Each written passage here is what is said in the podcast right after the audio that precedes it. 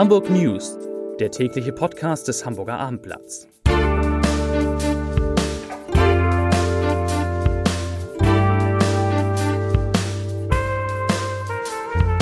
Hallo, moin, moin und herzlich willkommen zum täglichen Podcast des Hamburger Abendblatts. Ich begrüße Sie ganz herzlich.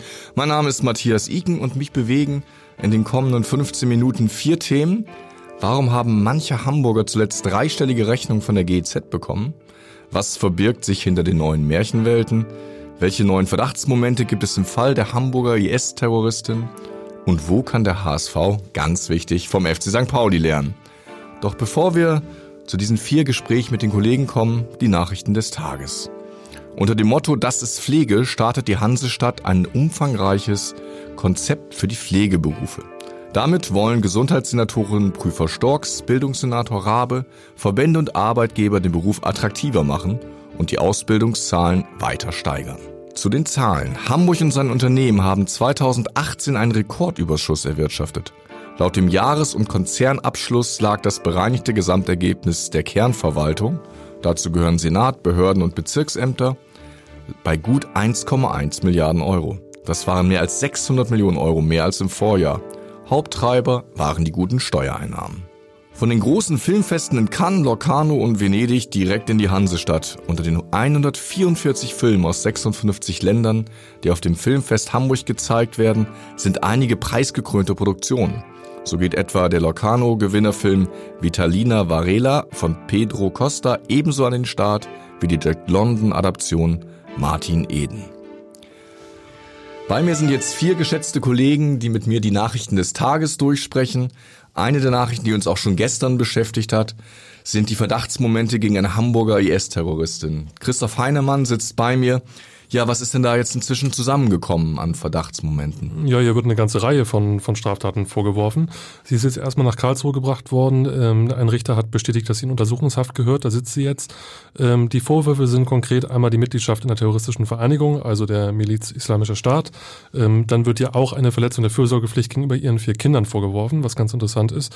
Und ein Verstoß gegen das Kriegswaffenkontrollgesetz, weil sie mit Kalaschnikow zu sehen war auf einigen Bildern. Es gibt ja Bilder auch, wo ihr Sohn auf dem Schoß des Schlechter Mohammed Mahmoud sitzt. Ja. Unter anderem. Also es sind tatsächlich verstörende Bilder, die da aufgetaucht sind.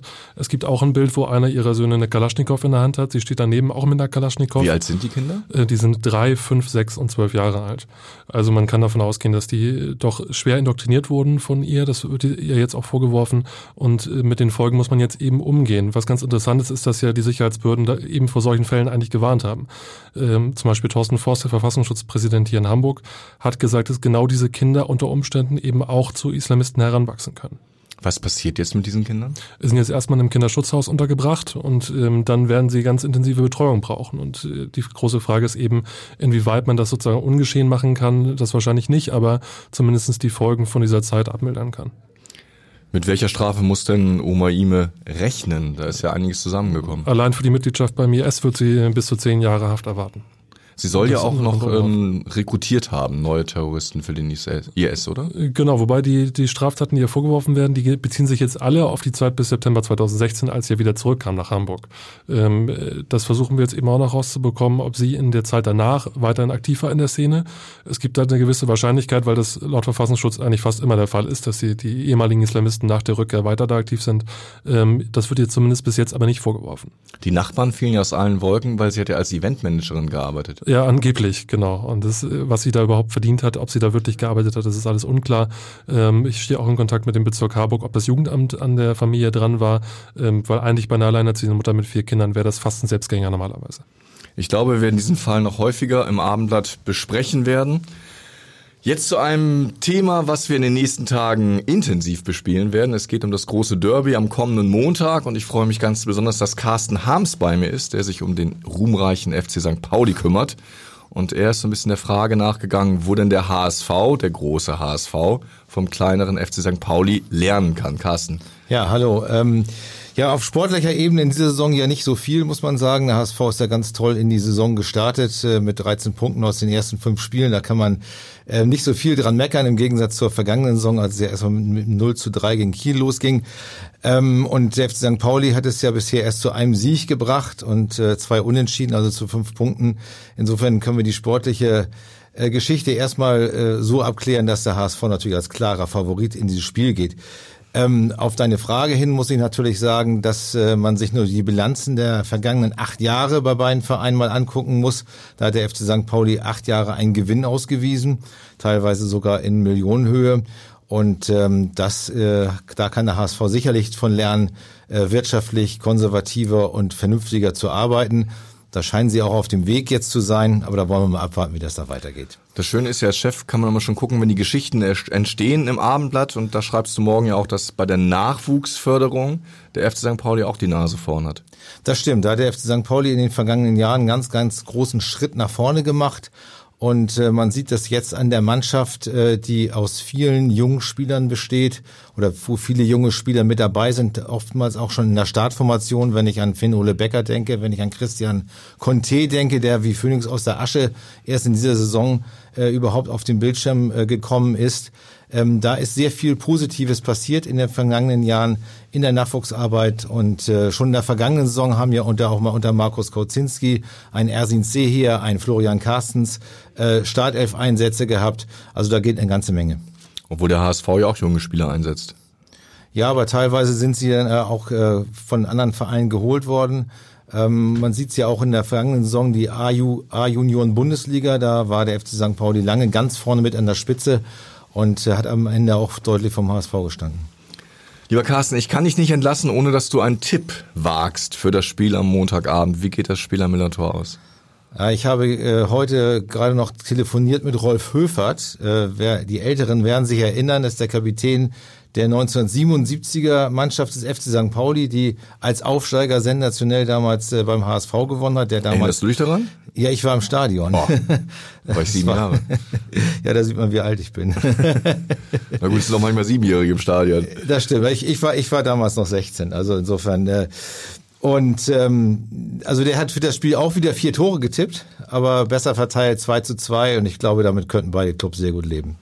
Ich tippe hier auf einen Sieg des FC St. Pauli. Vielen Dank, Carsten Harms.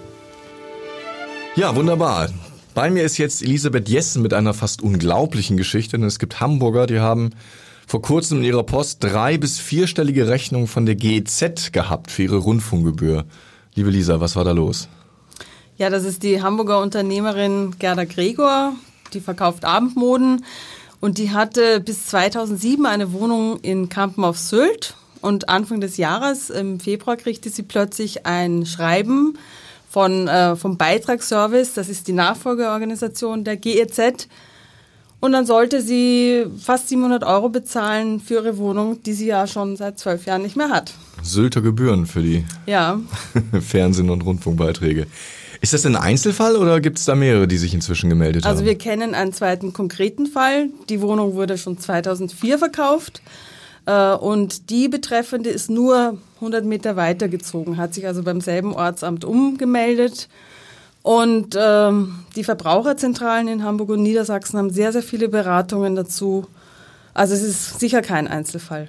Was mache ich denn jetzt, wenn ich auch eine Rechnung für meine Wohnung aus den 70er Jahren bekomme? Kann ich das ignorieren oder äh, muss ich darauf nicht. reagieren? Die Verbraucherzentrale sagt lieber nicht ignorieren, wobei die meisten ja denken, wenn so ein Schreiben kommt, das ist irgendwie Unfug, das ist, sind irgendwelche gefälschten Unterlagen. Man sollte auf jeden Fall beim Beitragsservice anrufen, die sitzen in Köln und mal nachfragen, weil jeder Mensch muss tatsächlich und jeder Haushalt muss nur einmal Gebühren bezahlen, nämlich 17,50 Euro im Monat. Und wenn man also in, wenn diese Daten irgendwo in der Welt sind, fälschlicherweise, dann muss man reagieren und das mit denen auf jeden Fall klären. Aber der Fehler liegt ja bei den Behörden, weil die ja die Meldedaten weitergeben. Das stimmt, aber offenbar werden auch fehlerhafte Daten weitergegeben. Also man kann das nicht aussitzen, weil auch Frau Gregor beispielsweise, die kriegte dann äh, in dem Schreiben die Androhung von Zwangsmaßnahmen. Also das geht hin bis zur Pfändung, wenn man sich nicht wehrt. Eieiei.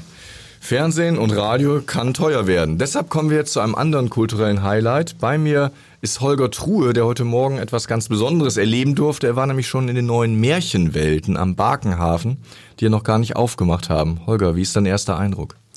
Mein erster Eindruck ist sehr gut. Die Märchenwelten sind ja jetzt seit einigen Monaten, fast schon einigen Jahren könnte man sagen, auf der Agenda. Ähm, nun ist es endlich soweit. Am Sonnabend werden sie eröffnet fürs Publikum. Heute durfte die Presse schon mal schauen. Und man muss sagen, es ist wirklich spektakulär, was man da zu sehen bekommt. Was bekommt man denn zu sehen? Nimm uns mal in die Hand. Na, man bekommt in gewisser Weise Märchen der Gebrüder Grimm erzählt, aber nicht so, dass man Rapunzel oder Schneewittchen erzählt bekäme, sondern es ist eigentlich ähm, eine Mixtur aus allen 200 Märchen, etwa 200 Märchen, die es gibt, aus denen ähm, aus der Essenz dieser Märchen. Es geht also eigentlich drum, man geht hin, man bekommt ein Armband, individualisiert, man gibt vorher seinen Namen an, sein Alter, sein Geschlecht, seine Sprache und dann erlebt man ein ganz persönliches Abenteuer. Man wird durch eine Abenteuerwelt eigentlich geführt, ähm, bei der man etwas lösen muss, ein Rätsel, ein Rätsel lösen muss, aber auch eine Hexe besiegen muss. Ähm, für unterschiedliche Leute gibt's unterschiedliche Wege dadurch, je nachdem, äh, für was sie sich entschieden haben. Also es kann sein, dass man den Neid bekämpfen muss, dass man die Liebe finden muss, dass man sich mit Gier auseinandersetzen muss, mit Hass und so weiter. Ähm, es ist deshalb auch sehr spektakulär, äh, weil es eben eine Multimedia-Ausstellung ähm, ist. Man ist unter anderem in einem 360-Grad-Kino. Ähm, wo man dann auf eine Reise geht durch dunkle Wälder, über Bergwipfel in ein Schloss hinein.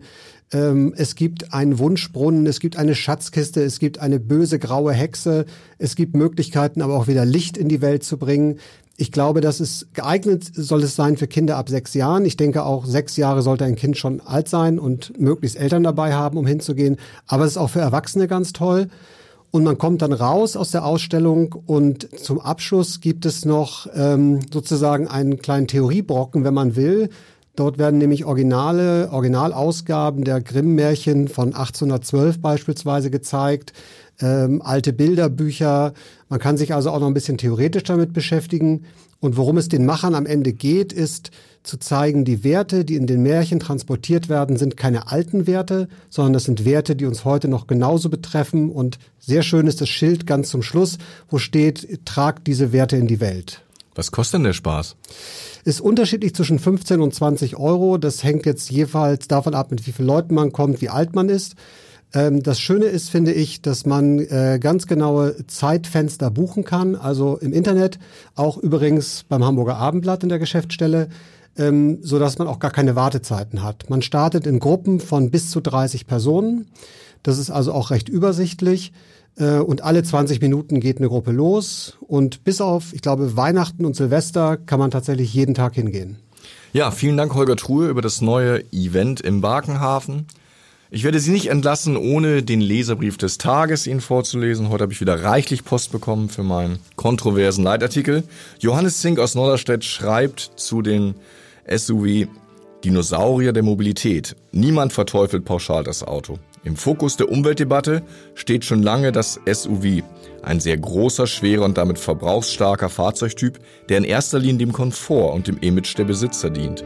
Als vor 21 Jahren unter Umweltministerin Merkel das 3-Liter-Auto angekündigt wurde, war die Antwort der Autoindustrie das SUV. Aus heutiger Sicht ein Dinosaurier der Mobilität. Im Verkehrssektor steigen die Emissionen stetig, statt zu fallen. Ein Desaster für die Umweltpolitik. Das schreibt Johannes Zink.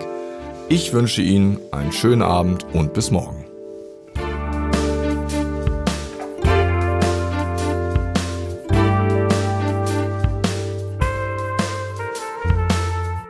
Weitere Podcasts vom Hamburger Abendblatt finden Sie auf abendblatt.de slash podcast.